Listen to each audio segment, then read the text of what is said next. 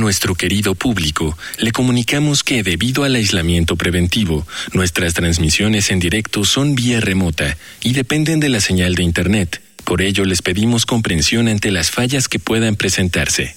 Gracias por compartir estos momentos en casa con Radio UNAM y la revista de la universidad.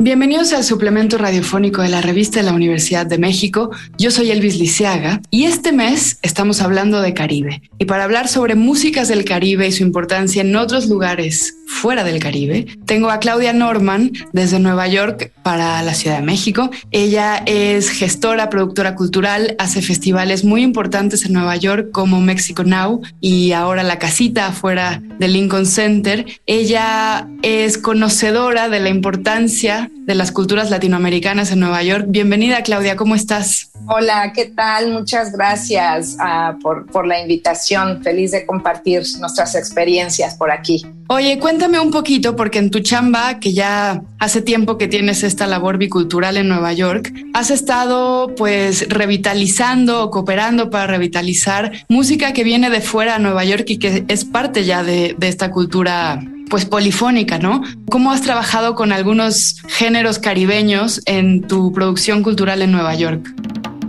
Mira, ha sido, es, es, crucial. Eh, yo creo que eh, mi trabajo, en específicamente el trabajo que hago con la casita, eh, producido por Lincoln Center, es un trabajo que se enfoca en la tradición oral y precisamente cómo las comunidades inmigrantes a través de la tradición oral han podido preservar sus ah, raíces tradicionales y autóctonas. En el caso, por ejemplo, del Caribe, la presencia más importante de caribeños en Manhattan, de la isla de Puerto Rico, en la isla de Manhattan, que es de isla a isla, es la bomba y la plena. Y la bomba y la plena es, un, es una forma de música y de danza que eh, tiene orígenes en, en, las eh, migraciones africanas con la esclavitud y con la llegada de la conquista. Porque hay que recordar que cuando llega la conquista a las Américas viene con una mano de obra, en este caso los esclavos del oeste de África,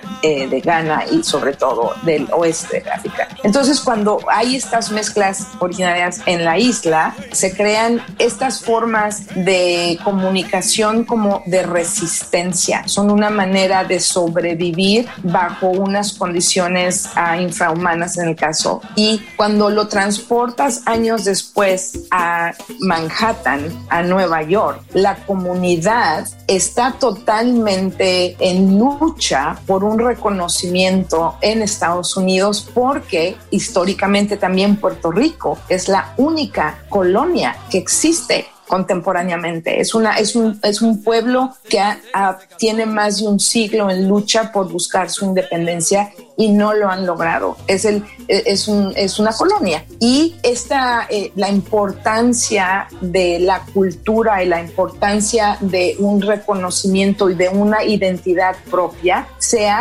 arraigado muchísimo en la bomba y la plena. Entonces tú ves en las calles en Nueva York eh, generaciones de, eh, de artistas y de la comunidad reuniéndose. Son puntos de reencuentro, son puntos de la bomba y la plena como género tiene mucha también improvisación, son tambores, es baile, es canto común y es eh, y hay improvisación. Y entonces son estos versos también que salen de que es esta tradición oral de contar qué está pasando y cuál es la lucha en ese momento, porque finalmente esto ha sido una, una manera de supervivencia. La bomba y plena ha estado siempre a través de su historia, desde, si te vas eh, como etnomusicología, a los orígenes, están atados a este momento de que se hacen los enclaves de azúcar en Puerto Rico, que es trabajo trabajo forzado, que es una combinación de,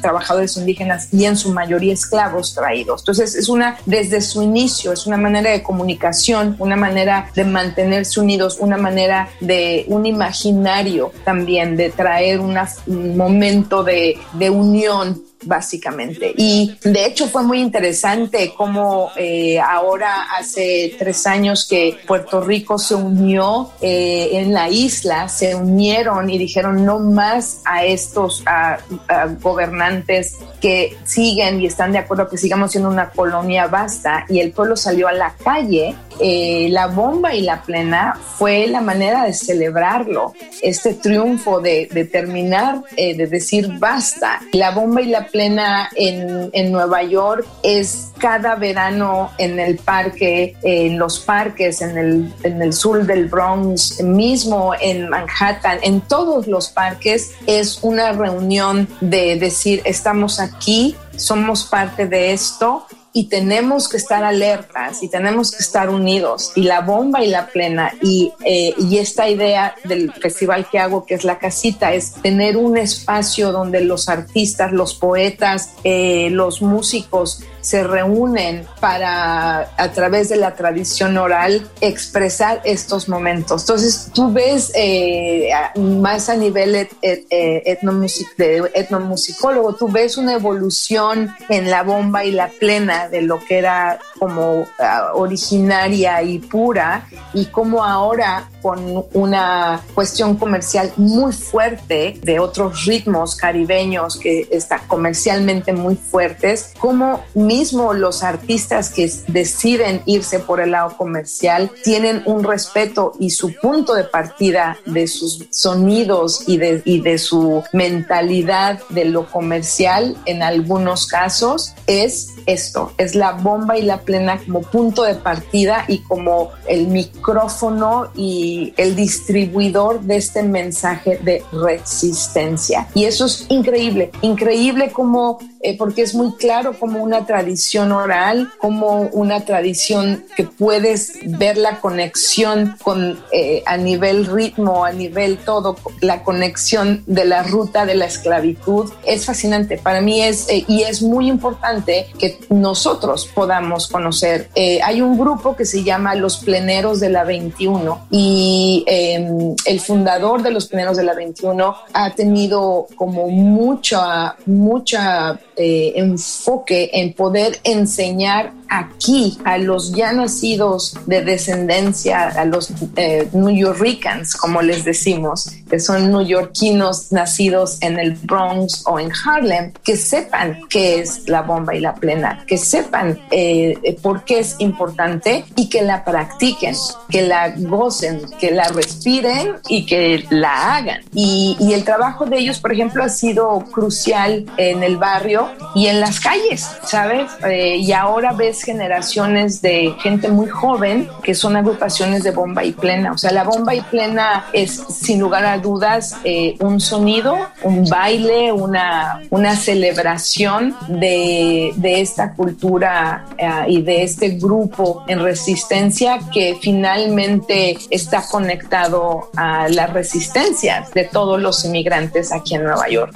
Oye, y para terminar, porque ya casi se nos está acabando el programa, quería preguntarte, además de los pleneros, ¿qué otros exponentes de la bomba y la plena actuales están mezclando el origen de la bomba y la plena con ritmos actuales? Y que me parece muy importante insistir en la dimensión pública de esta música, porque así como hay músicas de resistencia quizá un poco más racionales o intelectuales o políticas y que se llevan a cabo como al interior, por ejemplo, de comunidades independentistas o de eventos más claramente políticos, hay otra música como esta que tú mencionas que tiene que ver más con la fiesta, con el espacio público, con la improvisación, con incluir al público que no necesariamente es músico en la dinámica y que si bien tiene un origen en hacer la vida oprimida llevadera, en hacerla vivible, en hacerla comunal, también tiene una vocación de comunicar y de festejar, ¿no? Hay una cosa de la esperanza muy importante. Entonces, me preguntaba quién actualmente, además de los pleneros, recoge este espíritu público de fiesta y de emancipación. Mira, hay un grupo en Puerto Rico, estamos hablando de comunidades transnacionales, o sea, que están activos en esta isla y en, su, y en la isla eh, en Puerto Rico, ¿sabes? O sea, las similitudes de ser isla y de ser colonia y de tener familiares aquí y allá eh, hace que en el presente la geografía de dónde estás es muy relativo. Pero Ike es un grupo como contemporáneo eh, con, con, un sonido, pero que su punto de partida es el respeto a la bomba y la plena. Y ellos, por ejemplo, me encanta porque te puedes llevar por otros caminos y sonidos y todos, pero ellos están este espíritu de crear espacios para liberarte, para unirte y para seguir creciendo y salir de ahí con la energía, la esperanza, la motivación de, como dicen los, los, los puertorriqueños y los caribeños,